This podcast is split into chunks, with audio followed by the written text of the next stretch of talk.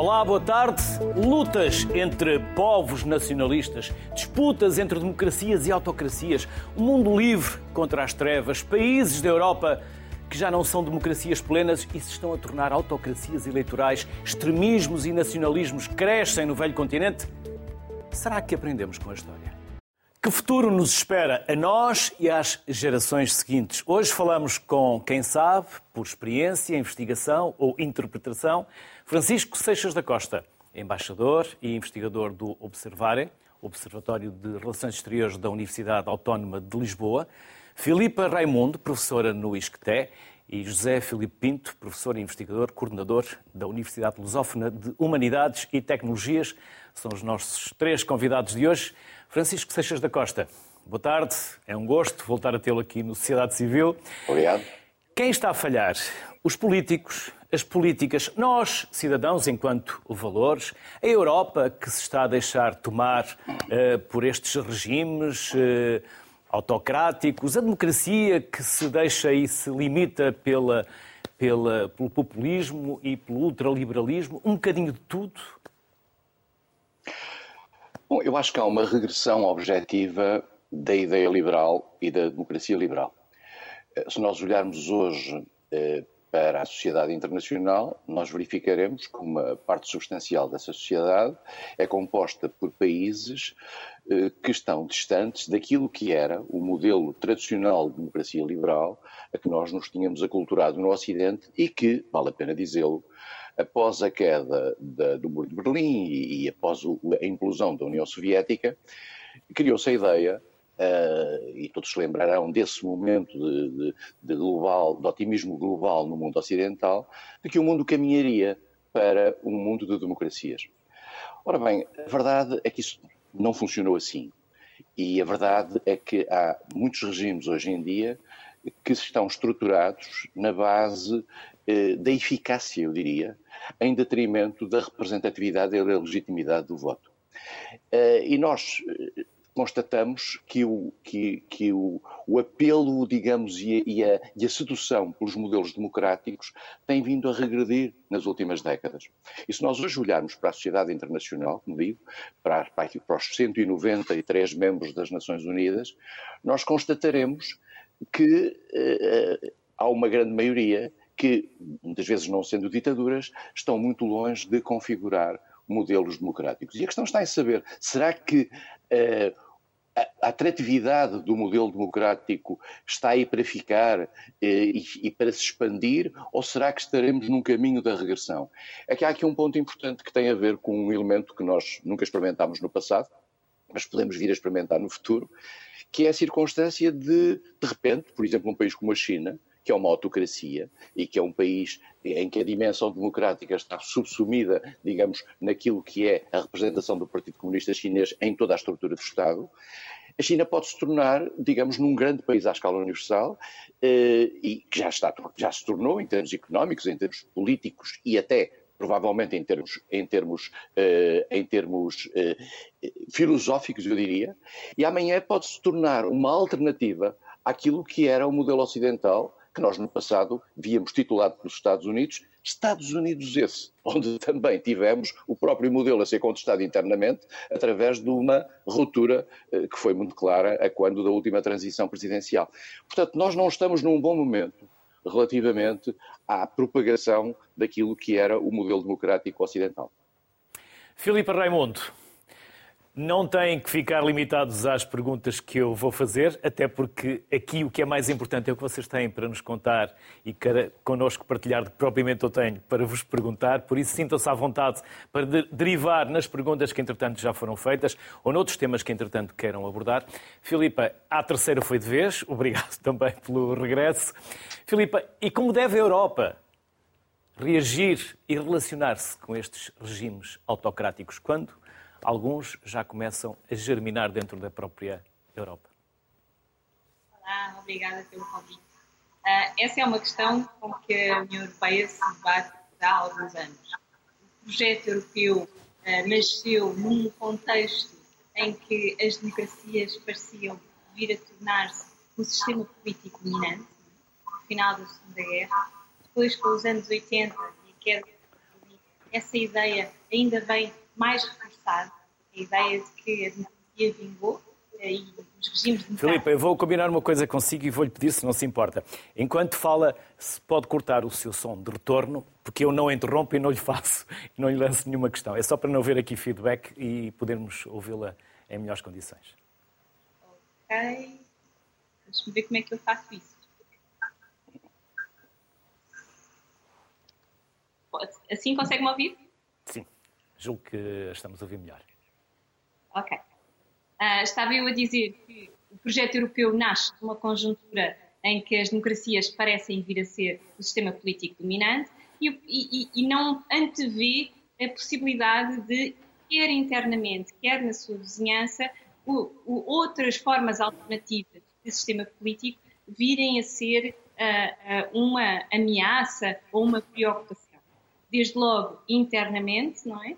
Com o seu requisito uh, democrático, não é? A ideia de que os Estados-membros, para se tornarem Estados-membros, têm que ser democráticos, não se anteviu a hipótese de, apesar de serem democráticos no, no momento em que fazem a adesão, regredirem para o autoritarismo mais tarde, não é? E, portanto, esse é, é, é um dos obstáculos. E depois também a questão das fronteiras, não é? Das fronteiras da União Europeia, a se confrontar com regimes não democráticos que constituem uma ameaça ou podem constituir uma ameaça a vários níveis uh, aos, aos Estados-membros. Estes são dois grandes desafios, é o mesmo desafio, mas sob óticas diferentes e para os quais a União Europeia ainda não encontrou solução. Ainda hoje, ou ontem, tivemos a notícia de que a Comissão Europeia uh, aprovou um novo pacote de sanções contra a Hungria e vemos que a forma que encontrou de lidar com a questão do problema do Estado de Direito uh, na Hungria remete para as, as, possíveis consequências da gestão governativa na Hungria poderem ter efeitos negativos sobre a União Europeia. Portanto, não há hipótese de interferir internamente num sistema político interno de um Estado-membro e, portanto, tem que se encontrar formas alternativas de reagir a estas questões, mas não estamos longe, acho eu, de termos uma solução definitiva para este problema. José Filipe Pinto ainda não está pronto, não está em condições para entrar ainda em direto connosco, por isso volto a Francisco Seixas da Costa. A Europa tem mecanismos internos. Está a usá-los? Europa, Europa eh, o que a professora disse agora é, tem toda a razão. A Europa, no fundo, acabou por ser, eh, durante o tempo da Guerra Fria, a Europa comunitária, a CEE, à época, acabou por ser uma espécie de polo democrático que, no fundo, funcionou como uma espécie de referente relativamente àqueles países, como uma espécie de referente democrático e de alternativa àquilo que era a tutela que a União Soviética tinha sobre todos os países ali à sua volta, ou no, no, no centro e leste da Europa.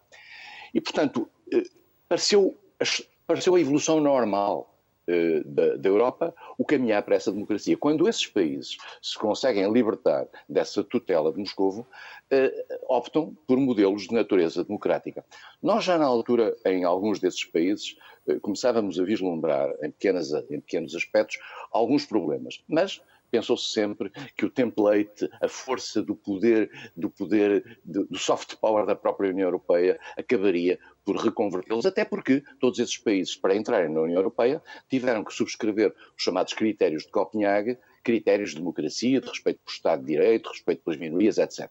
Não quer dizer que subscreverem esses princípios fosse necessariamente a garantia de que os iam cumprir, mas de qualquer forma era um elemento constrangente eh, importante. Verificou-se agora que, no caso de um, dois ou três países mesmo da União Europeia, estamos a ter evoluções, evoluções negativas. Mas a União Europeia também tem outro aspecto. É que a União Europeia, ela própria, é um soft power para o exterior. Nós, durante muitos anos, por exemplo, condicionamos a nossa ajuda ao desenvolvimento em África e em outros países ao cumprimento de alguns critérios eh, critérios de respeito por determinados direitos das populações, não necessariamente imiscuindo nos, nos modelos de natureza constitucional desses países, mas pensando no respeito pelos direitos democráticos, pelos direitos das minorias, pelas, pela liberdade de informação, etc. Ora bem, a União Europeia, a partir do momento eh, em que começa ela própria a ser objeto de um questionamento relativamente ao funcionamento da sua própria democracia em alguns desses países, vai naturalmente perder um bocadinho dessa, dessa sua própria autoridade moral perante os outros. E quando é que isto começou? Vale a pena lembrar. Isto começou num país que, aliás, agora já não levanta problemas. Começou precisamente durante a presidência portuguesa de 2000, na Áustria, o famoso caos austríaco, quando de repente um partido de extrema-direita é associado ao poder. E a Áustria é objeto do, das chamadas sanções, sanções de natureza informal, porque, como a professora referiu e bem, não há grandes mecanismos, há alguns mecanismos, mas são extremamente complexos de montar, pela simples razão de que sempre se pensou que estes casos fossem excepcionais e que só houvesse um país e, portanto, todos os outros funcionavam isolando esse país. Só que não é bem assim. Estes países que incumprem ou estão preparados para incumprir, também se protegem relativamente uns aos outros. E, portanto, hoje em dia não há uma unanimidade contra um país, uma unanimidade menos um contra um país, que possa, de certa maneira, eh, contrariar essa evolução. Isto é que torna a, a, posição da União Europeia mais débil. Mas eu vou também falar de um outro caso já agora, que é o caso da Polónia. A Polónia é um elemento, neste momento, absolutamente instrumental relativamente à, à ajuda e, e à, ao caso ucraniano. E é um elemento absolutamente fundamental. E, e é por isso que não estamos que a, a falar muito da Polónia, porque a Polónia nos está a dar jeito e nos está a ser útil neste momento, e não estamos a questionar nem a pressionar. Essa, essa pergunta tem que ser feita à senhora Ursula von der Leyen. Eh, porque, na realidade, eh, esses problemas, alguns problemas, não ao nível dos, dos, que surgem na Hungria, mas também surgem, por exemplo, na Polónia. E é preciso também moderar, fazer um pouco a avaliação da gravidade dos problemas. Os problemas da, da Polónia são de outra natureza, em, em, de certa maneira. Tem a ver com, com as declarações por parte de instituições nacionais, nomeadamente os tribunais, relativamente ao primado do, direito comunitário sobre o direito nacional, eh, o respeito por algumas. São questões de fundo relativamente ao funcionamento do, de, de, da União Europeia. Mas não são consideradas nesta fase questões essenciais e provavelmente, como o Luís está a dizer, eh, haverá aqui uma espécie de hierarquia de problemas nesta fase e se calhar eh, a Polónia não estará na primeira linha das preocupações da União Europeia. E o caso da Hungria é mais evidente, tanto mais que no caso da Hungria cumula-se a isso uma certa simpatia por parte da Hungria relativamente ao caso russo e, e, e uma certa, digamos, distância perante a questão ucraniana. Portanto, há aqui uma dualidade que é bem clara. Filipa, há pouco hum, via concordar e fiquei com a sensação que queria intervir. Uh, quer acrescentar alguma coisa?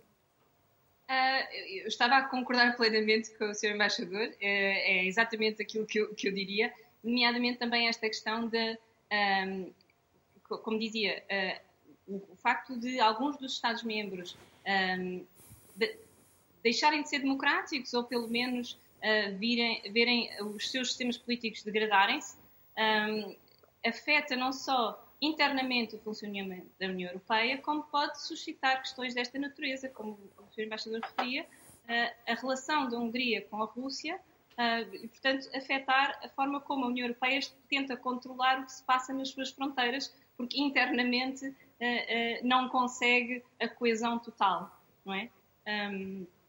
Mas eu, uh, uma das coisas que eu queria referir há pouco era uh, esta questão da, uh, da questão da, do, dos temas das eleições em contextos democráticos e não democráticos e como é que isso pode também ser visto à luz deste, deste problema. Porque se as eleições são democráticas, se representam verdadeiramente, se repre Exato, representam verdadeiramente o voto do povo.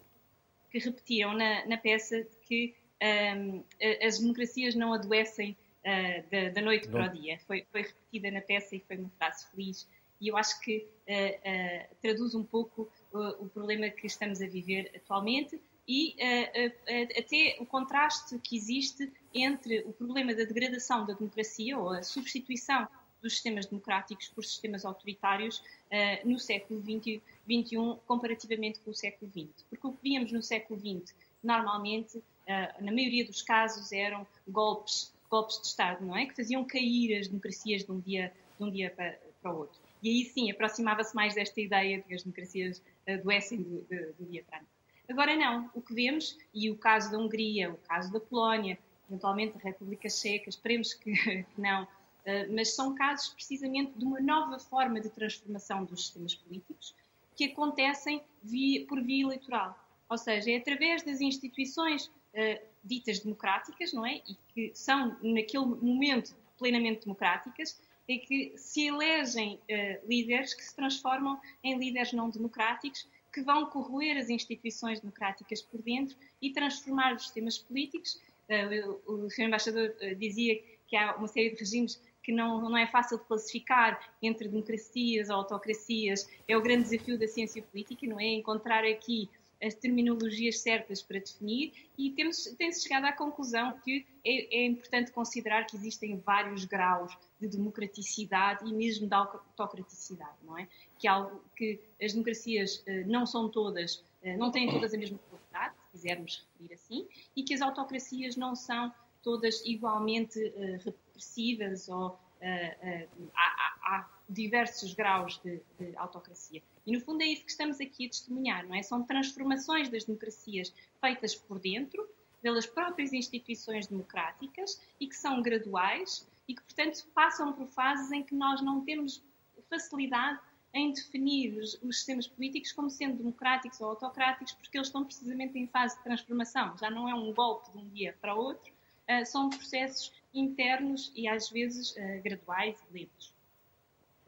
José Filipe Pinto, bem regressado à sociedade civil e eu relembro que da última vez que esteve na sociedade civil, que não foi assim há tanto tempo quanto isso, eu manifestei a minha frustração por já não termos mais tempo para continuarmos eh, a ouvi-lo, e nomeadamente naquilo que na altura nos falou. Como estão a construir estes blocos? Quer retomar essa ideia e daí partimos depois para, para a argumentação? Muito boa tarde, obrigado pelo convite. Os meus cumprimentos também à professora Filipa Raimundo e ao embaixador Seixas da Costa. E o que eu posso dizer, Luís, é temos de perceber uma questão muito simples. Nós estamos aqui neste momento a discutir a questão da democracia-autocracia. E isso tem tudo a ver com aquilo que eu ando a definir dos blocos. Porquê? Há muitos anos que eu passo o tempo a investigar o populismo como uma, um irmão gêmeo da democracia, que quando um surge, surge o outro. E as voltas que eu tenho dado por esse mundo, a tentar descobrir onde é que estão, portanto, esses uh, populistas, permitiu-me perceber uma coisa. Nós aqui ainda continuamos a precisar, há pouco tempo acabámos de celebrar isso, um Dia da Democracia. E porquê? Eu preferia que os dias tivessem democracia em vez da democracia ter um dia. Isto significa o quê? Neste momento, em cada três pessoas que existem no mundo, duas vivem de paz de regimes totalitários ou autoritários. Significa que nós temos 22 democracias perfeitas ou completas no mundo. Mas numa, numa lista de 167 países, do último índice do The Economist, temos apenas 75 democracias, juntando as completas e as imperfeitas ou incompletas. Temos muito mais regimes autoritários ou totalitários. E é isso, Luís, que me levou à, à questão do que são os blocos, do que são os novos blocos. E as minhas uh, investigações, o meu trabalho de campo por esse mundo mostrou-me o quê? Que neste momento, mais do que falarmos de uma ordem mundial, o que nós vamos falar é de uma multiordem mundial, que é uma coisa completamente diferente. Porque para haver uma ordem mundial, nós devemos ter centros de decisão, mas deve de haver valores universais. E eu tenho grandes dúvidas que neste momento nós tenhamos valores universais ou até universalizantes. E melhor exemplo, o melhor exemplo é o que estamos a assistir agora com a questão da invasão da uh, Rússia a invasão que ela fez sobre a, sobre a Ucrânia. O que é que eu quero dizer com isto? Que muito provavelmente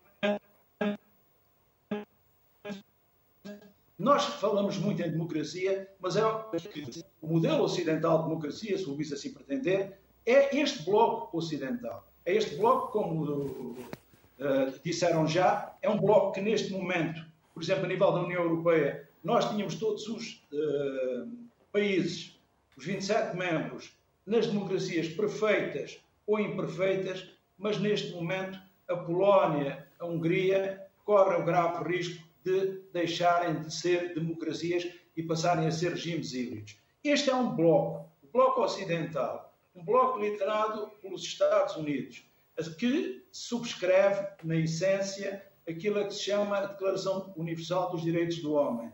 Só que, Luís, não podemos esquecer que os últimos grandes documentos que foram feitos foram feitos por mãos ocidentais para um mundo que não é ocidental. E aí aparecem os outros blocos. E esses outros blocos são liderados por quem?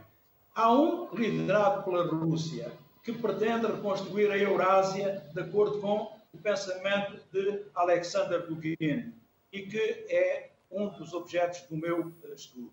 Há um outro que é a China, que é muito importante que uh, o percebamos, porque neste momento dois aliados fazem uma parceria que celebraram uma parceria que se estende a muitas áreas, mas atenção, mais tarde ou mais cedo, estes dois blocos vão entrar em conflito um com o outro. E vão entrar em conflito um com o outro por causa da Eurásia. Nós vimos semana passada houve uma reunião e nessa Mas não vimos também uma subjugação da Rússia à China? O problema é que eles utilizam só não, não sentimos ali uma submissão da Rússia à China?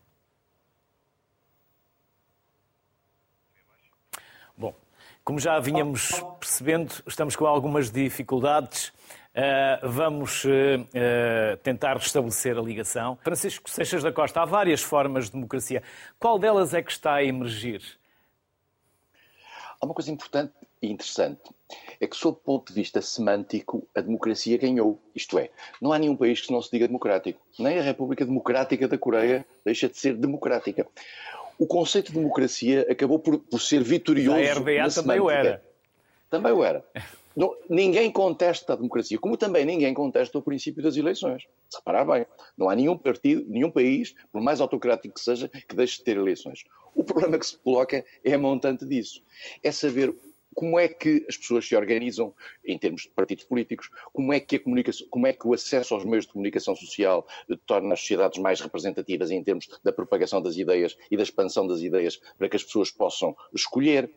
Como é que depois se organiza a sociedade em termos da separação de poderes, do, do, respeito pelo poder judicial e a preservação da relação entre o poder judicial e os restantes poderes? E tudo isso é que coloca em causa verdadeiramente o modelo da democracia. Porque, na teoria, em termos semânticos, a democracia ganhou. E o que é curioso é que nós vimos recentemente uma, uma espécie de um teste, que foi aquilo que quando Joe Biden decidiu fazer, eh, cumprindo aliás o que tinha dito durante a sua campanha eleitoral, a cimeira das democracias, escolheu aquelas democracias que os Estados Unidos consideram ser democracias. Eu acho que é um, é, uma, é um exercício perigoso, porque, em primeiro lugar, eh, colocou nas mãos de um país que ainda muito recentemente provavelmente não seria convidado para a Cimeira das Democracias, que era os Estados Unidos, com os acontecimentos de janeiro de 2021, como, como, colocou nas mãos desse país a seleção dos democratas e dos não-democratas. E os Estados Unidos tiveram aí problemas complicados a gerir. Por exemplo, não convocaram Marrocos, mas convocaram uh, países que são duvidosamente democráticos. E, portanto, nós hoje vivemos num mundo em que, por um lado, as democracias ocidentais eh, tentam prolongar o seu modelo e tentam projetar o seu modelo, e foi dito há pouco e com razão, o modelo eurocêntrico, o modelo democrático que nós vimos plasmado na, na maioria das, da, até dos, dos, documentos internacionais é eurocêntrico. O que nós, isso também traduzia a circunstância da Europa e dos Estados Unidos, no, no conceito transatlântico, terem, digamos, a dominância do sistema, em particular após a Segunda Guerra Mundial. A grande questão está no sentido, está em saber se, após uma eventual reversão dos poderes mundiais, aqueles que venham a aproximar-se de, de, do, do, topo de, desses mesmos poderes, não poderão eles próprios ter a tentação de projetar o seu modelo como um modelo eu diria, democrático, mas eficaz. Eu recordo-me de uma coisa que me impressionou imenso quando foi da história de Hong Kong e das crises de Hong Kong. A certa altura, um legislador, um, um, um representante chinês dizer nós estamos pouco li ligados a essa questão de um homem, um voto, e o que nos interessa mais é a eficácia do sistema para proteger nas suas decisões os interesses do povo. Ora bem, isto é, isto, isto é, no fundo, entregar o poder às elites, entregar o poder a uma, a uma, a uma, a uma elite esclarecida e retirar aquilo que é a capacidade do voto popular, que, como, diria, como dizia na peça o, o vereador Sr. Banho Marcos, tem esta qualidade absolutamente única, que é a possibilidade de cometer erros, mas a possibilidade também de os reverter no, na, na eleição seguinte, coisa que as ditaduras não deixam. Filipa, e como podemos nós, cidadãos, reclamar esse mesmo poder quando cada vez há menos pessoas a votar? Quando cada vez há menos pessoas a votar. Esse é de facto o, o, o problema que de facto o professor uh, Viriato também Marcos referia e que remete, uh, a, a, falta de participação remete para a dificuldade de mobilização.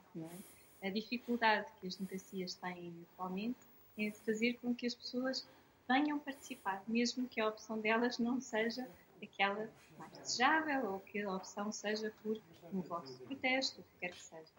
A dificuldade está mesmo em mobilizar. Para isso, eh, as democracias têm eh, procurado várias soluções e elas próprias assentam modelos eh, diversos. Temos democracias que, em que o voto é obrigatório, em que votar não é apenas um direito, mas é também um dever. No entanto, isso não resolveu a questão de base um, da participação, se quisermos, de um ponto de vista mais alargado, uh, na, assumindo que a participação de que estamos aqui a falar não é apenas a, a participação no ato eleitoral, mas uma participação política mais abrangente, em que os cidadãos estejam uh, mais engajados e uh, participativos, mais atentos àquilo que são as, as opções, os seus, e, e, e, a defesa dos seus próprios interesses, aquelas que são as suas preferências.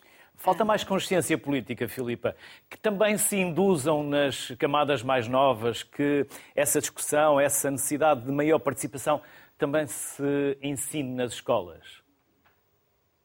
Eu, vejo difícil uh, uh, mais uh, tentativa de envolvimento dos cidadãos que temos hoje acho que o problema não passa tanto por aí, não é? Acho que nunca as democracias tiveram tantos instrumentos e promoveram tanto a, eh, a participação. São os partidos o problema?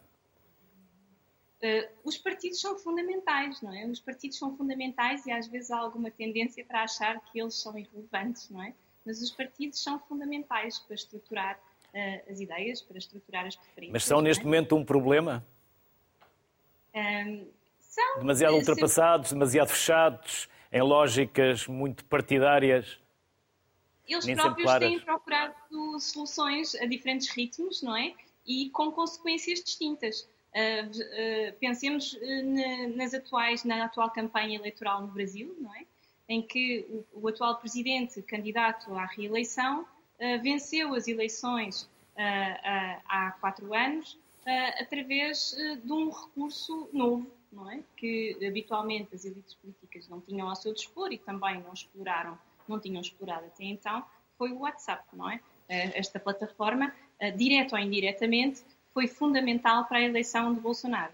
Portanto, aqui podemos ver, através deste exemplo, podemos ver que uh, a modernização das campanhas, o aderir a novas tecnologias, a novas formas de comunicação, pode ir em ambos os sentidos. Eh, e, portanto, se a nossa preocupação é defender a democracia liberal, a democracia como nós a conhecemos, talvez a solução não esteja apenas uh, uh, aí. Uh, talvez a, a, a solução passe, um, enfim, eu não tenho a solução para ela, mas claramente o combate à desinformação e às chamadas fake news parece ser algo que deve estar no topo da agenda. E as redes sociais, Filipa? O que têm feito à democracia? É, mais uma vez, as redes sociais, como, como eu referia, tanto podem ter um efeito positivo como um efeito negativo. Nós hoje já sabemos que as redes sociais do género do Facebook, etc., o que fazem é promover uh, redes em que o nosso pensamento encontra eco, não é? Uh, há pouca tendência para o cidadão comum uh, incluir nas suas redes de sociabilidade, nas redes sociais, pensamentos di diferentes dos seus. Portanto, o que fazem é ampliar uh, os seus pensamentos e quando uh, isso uh, se traduz em posições um pouco mais extremadas, há uma ampliação, efetivamente, dessas posições. Portanto, mais uma vez, as redes sociais podem funcionar como forma de chegar mais nomeadamente aos jovens, como falávamos, que são de facto é uma das preocupações, é que a participação dos jovens é, é, é, hoje em dia bastante diminuta, mas também pode ter consequências não tão desejáveis. José Felipe Pinto, já recuperámos a ligação, já duplicámos, julgo eu, a capacidade de falar connosco. julgo que agora já há condições perfeitas para continuar a explanar o seu raciocínio que há pouco, peço desculpa, interrompi.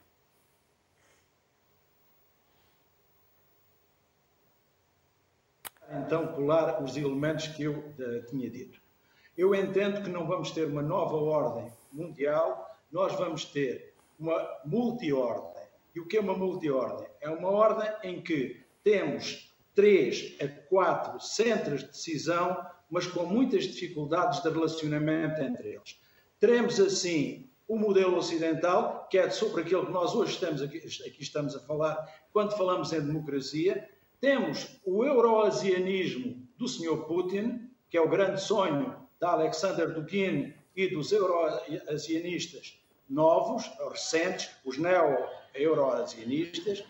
Temos depois a rota da seda do Sr. Eh, Xi Jinping, que pode, como eu estava a explicar, num primeiro momento parece que é aliada da Rússia, mas que num segundo momento forçosamente irão entrar em confronto. E temos uma quarta ordem. Essa quarta ordem está neste momento em formação, é a ordem que tem a ver essencialmente com o elemento eh, religioso, neste caso com o elemento islâmico, e que eu já ando a acompanhar quando estudo o populismo transnacional, porque o populismo deveria ser um fenómeno nacional, separar a elite e o povo no mesmo país. E o que eu já explico num dos meus livros é que a UMA, a comunidade, não respeita fronteiras. E eu estou a acompanhar esse movimento para criar uma quarta ordem. São estes os elementos que estamos a falar. Em termos da democracia que aqui falamos,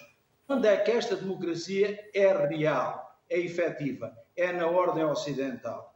Significa que o modelo que nós temos, a grande maioria das democracias, inserem-se no no mundo ocidental o mundo a que nós uh, pertencemos, somos uma democracia, somos a última das democracias perfeitas neste momento, o que significa que Portugal está no, no 22 lugar e são 22 democracias perfeitas no mundo, mas depois temos toda uma outra zona do mundo que não é democrata.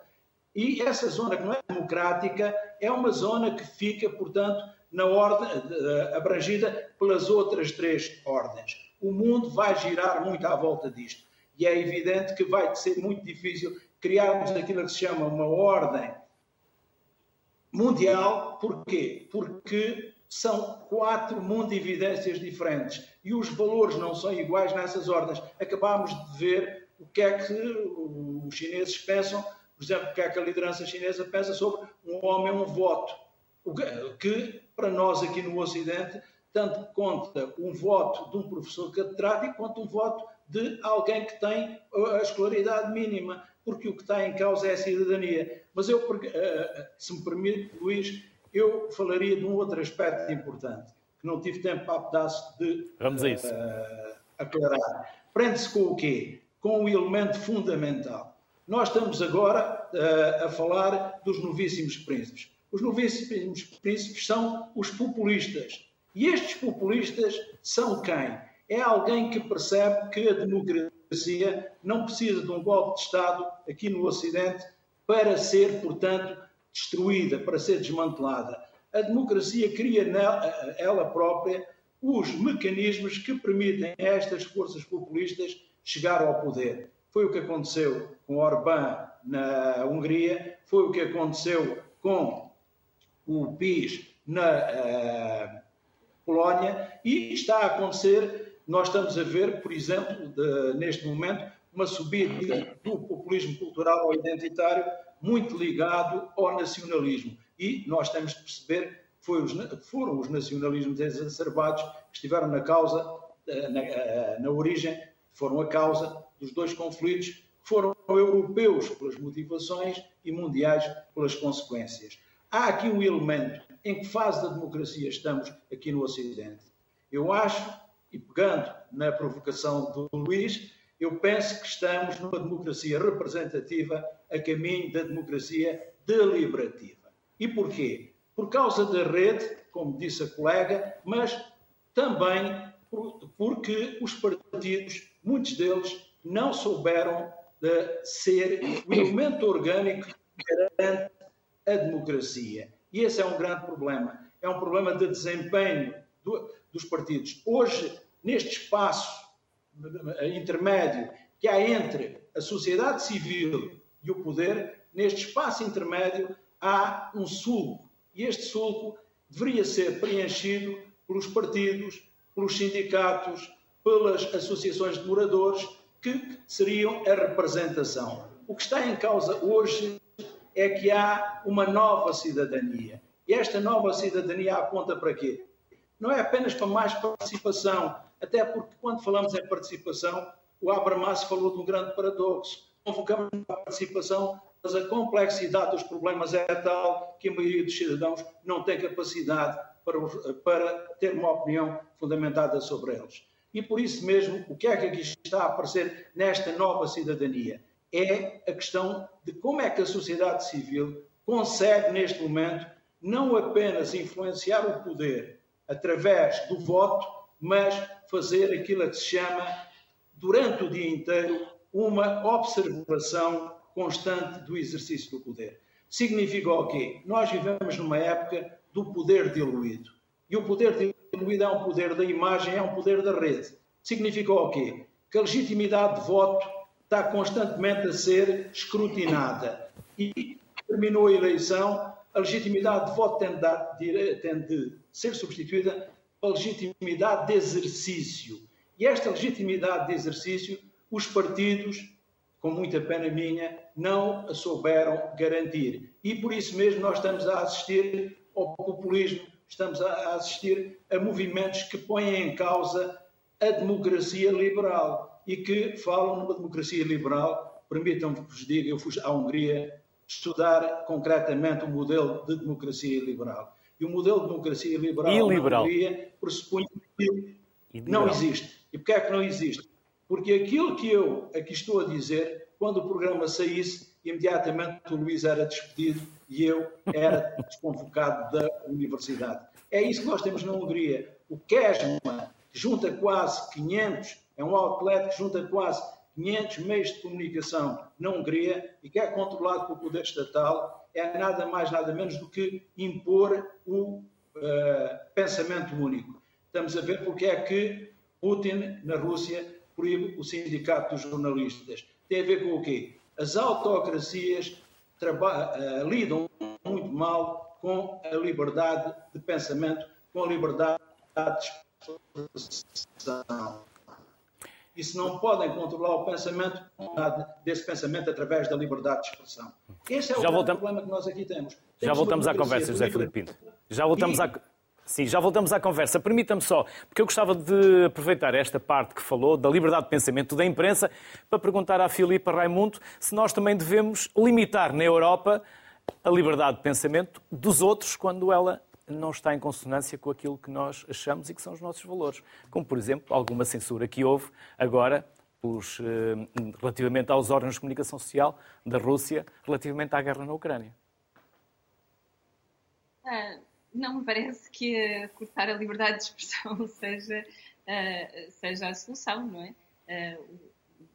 As questões das relações externas são. são mas a, a, liberdade de expressão, parece-me a mim, é difícil argumentar quando estamos numa conversa a propósito da defesa dos nossos valores democráticos e dos princípios da democracia liberal, que um, cortar a liberdade de expressão depois, eventualmente, o que é que cabe dentro dessa ideia de liberdade de expressão uh, ou não, não é? Uh, aquele, o paradoxo da, o velho paradoxo da, da, da tolerância.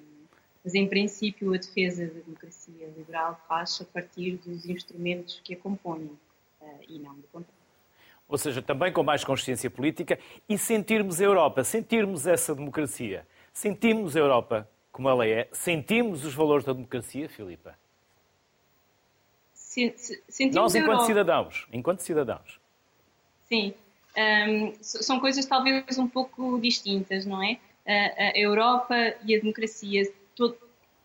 enfim, voltamos àquela questão, não é? Em princípio, todos os Estados-membros seriam democráticos, hoje em dia temos alguns que não são. Uh, se, uh, os valores da democracia, em princípio, seriam comuns uh, a todos os Estados-membros e, portanto, partilharíamos desse princípio. isso é um pouco diferente de nos sentirmos todos membros desta comunidade europeia, não é? Esta ideia da identidade uh, europeia, que há tantos anos a União Europeia tenta construir e sedimentar uh, entre os seus cidadãos, é um processo que se vem vindo a perceber bastante mais complexo e moroso do que aquilo que seria desejável. Quisemos criar uma comunidade onde ela não existia, não é? Há muito poucos anos, do ponto de vista histórico, não é? A existência da União Europeia como uma integração de Estados é historicamente muito recente e, portanto, a construção deste sentimento de pertença a, a uma união de Estados que primam pelos mesmos valores é algo que é complexo, que se torna naturalmente mais complexo pelo facto de alguns Estados derivarem, do ponto de vista das suas instâncias governativas, derivarem em, em, em outras formas uh, uh, que não se assemelham à democracia liberal, é? Uh, mas isso não tem que nos fazer fugir daquilo que é a preocupação em captar os princípios democráticos dos cidadãos e da construção uh, uh, da, da, ideia europeia, não é? Porque em todos os Estados-membros, por mais democráticos que eles sejam, sabemos que existe sempre uma franja da população que apoiará um outro tipo de ideais e outro tipo de valores, não é? O problema surge quando eles se, se tornam maioritários, ou pelo menos quando a sua expressão no voto se traduz na mudança uh, do ponto de vista dos regimes políticos. Mas, como dizia, a construção de uma identidade europeia é um processo que ainda está inacabado, ainda não está uh, concluído. E que uh, conjunturas críticas como estas que temos vivido nos últimos tempos, quer seja a da pandemia Covid, quer seja agora da, a, a da guerra da Rússia contra a Ucrânia, podem, em princípio, em teoria, nós esperaríamos que ajudassem a construir essa mesma e a melhorar uh, esse processo de construção da identidade europeia, mas por vezes também ajudam a criar bolsas de oposição que podem ter, encontrar um solo mais fértil ou menos fértil em cada um dos Estados-membros. Francisco Seixas da Costa, até há bem pouco tempo, Venezuela ou o Irão faziam parte do eixo do mal. Agora já ninguém fala de Juan Guaidó ou dos extremismos islâmicos, uh, daquilo que se passa no Irão. Onde está a coerência? Ou será que a política não tem que ser sempre coerente? Bom, nós temos razões da natureza petrolífera que ajudam a explicar algumas incoerências. Sempre ajudaram. Se repararmos bem, tudo aquilo que foi a grande complacência do mundo ocidental relativamente às ditaduras, porque são isso e não são outra coisa, dos países do Golfo, foi, foi isso ao longo de décadas. E a total e completa complacência com regimes verdadeiramente medievais, em que todos os princípios básicos eh, que que, que, nos que informavam as nossas sociedades são ali contrariados, desde, o, desde as questões de, de, do tratamento das mulheres, à comunicação social, à organização dos partidos políticos, à própria representação, à, à própria representação democrática, estavam ali completamente fora do, do, de, qualquer, de qualquer modelo ocidental. E, portanto, nós íamos lentamente tendo um diálogo com esses países por razões que claramente têm a ver tinham a ver, num certo momento, e a razão pela qual eles perderam alguma importância também teve a ver com a perda da importância do petróleo na, no, no, quadro mundial, do seu petróleo no quadro mundial.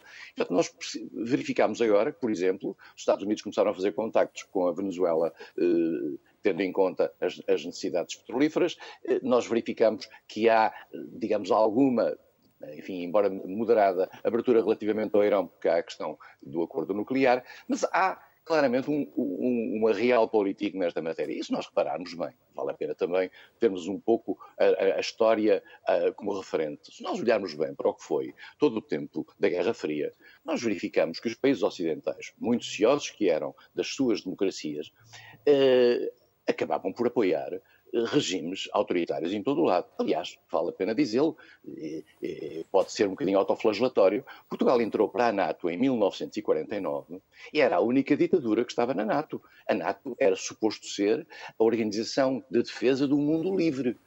Ora, o mundo livre era livre para fora, mas não era livre para dentro. Portugal foi cooptado porque dava jeito, em função dos Açores e, e da sua posição geopolítica, para estar nesse grupo de países. E, portanto, nós temos que perceber que uh, as democracias também fazem, por outros valores, é a história que há bocadinho falávamos da, da, da Polónia, uh, por outros valores, fazem algumas cedências relativamente a, este, a estes, uh, a, a, ao proselitismo dos valores, dos valores democráticos. Mas esta, oh, oh, oh, Luís, eu não quero perder esta oportunidade para dizer uma palavra relativamente a uma questão que a professora já há bocadinho referiu, que teve a ver com esta decisão que eu acho absolutamente inaceitável de proibir os canais russos nas nossas televisões, no nosso acesso às televisões. Acho que é é uma, é uma, uma espécie de um atestado de minoridade relativamente aos cidadãos. Eu posso ver tudo o que me apetece. Eu devo poder ver tudo o que me apetece e depois posso escolher. Eu não tenho que fazer censura prévia àquilo que me chega para que eu não possa ser tentado a seguir aquelas ideias. Nós temos, temos suficientes canais de televisão a, a, denunciar aquilo que são as mentiras russas para que nós possamos ter as mentiras russas e possamos olhar para elas e perceber o que aquilo é. Agora, esta ideia de que nós somos protegidos por uma espécie de moral europeia que nos trava, que nos, que nos coloca uma, uma censura prévia às nossas ideias, nós, toda a gente tem direito a, a ter as suas opiniões. Eh, nós temos direito a denunciar quando os factos são errados. As opiniões, cada um tem as suas e pode ter as opiniões mais dispares, por mais contraditórias que sejam. Eu imagino que se estivéssemos em guerra, vamos ser claros, se estivéssemos em guerra, e nós não estamos em guerra com a Rússia, mas se estivéssemos em guerra com a Rússia, e se houvesse uma guerra declarada com a Rússia, naturalmente, em tempo de guerra, eh, as coisas são diferentes. Agora, estamos numa situação de tensão política extrema, mas que não deve levar este tipo de medidas. Acho que foi um mau momento para a democracia europeia este tipo de decisão, até porque este tipo de decisões depois normalmente acabam por servir de precedentes para outras coisas que a gente nem sequer imagina no futuro. Hum. Não podia estar mais de acordo, Francisco Seixas da Costa. José Filipe Pinto, há pouco, nesta lógica de blocos, eu não percebi onde fica a América Latina e a África, com todos os seus recursos, como sabemos. É, essa é uma boa pergunta, mas permita-me primeiro pegar no que disse o Sr. Embaixador. Só para dizer que corroboro por inteiro que, de facto, não é limitando a liberdade de expressão de que nós podemos ter uma opinião uh, pública bem uh, formada. E a razão prende-se com isto. Eu acho que o tolerante deve ser sempre tolerante.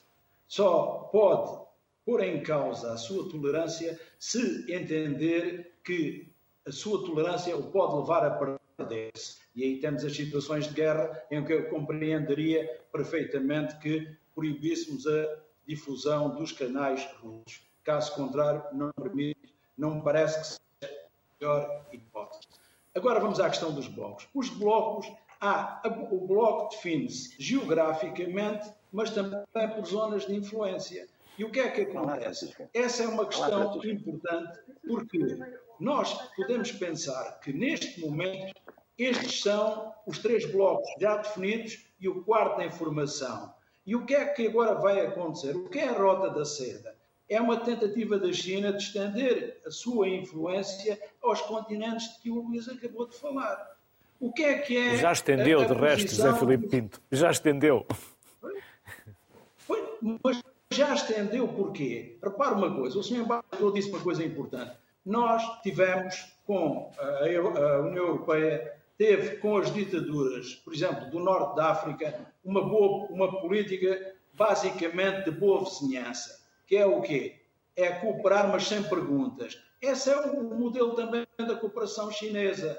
Em termos reais, quando houve as primaveras árabes, ou a primavera árabe, com várias manifestações, que é que nós assistimos? Que se substituíram regimes por outros que verdadeiramente não contribuíram para a valorização da cidadania, para aquilo que poderia ser a implementação da democracia. E hoje percebemos se calhar as primaveras árabes tinham também muitas marcas ainda de outono. O que eu queria que se percebesse é que o mundo, o professor Adriano Moreira diz que é sempre a terra, a casa comum da humanidade. Mas. Ah, já se voltar, deixa eu esperar. É que nesta da casa comum da humanidade há muitas mundividências. E estas mundividências nem sempre são compatíveis umas com as outras. Porquê? Voltamos ao problema.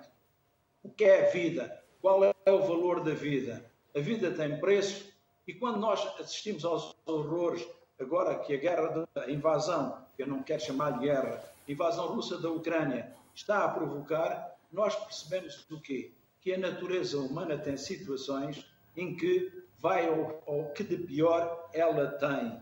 Vai a guerra é a subida aos extremos. Aqui é a descida ao que de mais mal a natureza humana tem. É nesta perspectiva que nós temos de pensar. E perceber que as zonas de que o Luís falou já foram, desde há muito, identificadas pelas várias ordens como zonas da sua influência. Repare, por exemplo, como é que aconteceu o processo de descolonização. E percebemos que quando os Estados Unidos apoiavam um movimento, por exemplo, a FNLA do Roldano Roberto em Angola, imediatamente percebemos que aparecia a China a apoiar a UNITA, aparecia o MPLA a ser apoiado pela União Soviética e pelos países do antigo Bloco de Leste e os seus aliados, por exemplo, os cubanos. O mundo é assim e esta é a real política. E o que nós percebemos é que a escola realista, que todos condenam, mostra que, de facto, continua a. Podemos chamado neorrealista, realista crítica. Para terminarmos, José Filipe Pinto. E o princípio, Luís, é só este. Eu ensino aos alunos na República de Platão que Trasima definia a justiça como a conveniência do mais forte.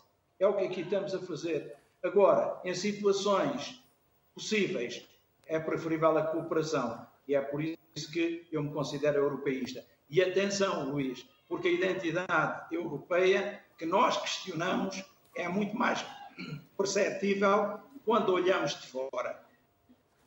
José Felipe Pinto, Filipe Raimundo, Francisco Seixas da Costa, foi um enorme gosto. Mais uma vez, obrigado pelos vossos conhecimentos e saberes que novamente fizeram e tiveram essa generosidade de partilhar connosco. Bem-ajam e até uma próxima oportunidade. Obrigado. Saúde. Muito obrigado. A instabilidade social e política fazem-nos crer que sabemos de onde vimos, mas não sabemos para onde vamos. Mas uma coisa é certa: o futuro também somos nós que o construímos. Boa tarde, saúde para todos.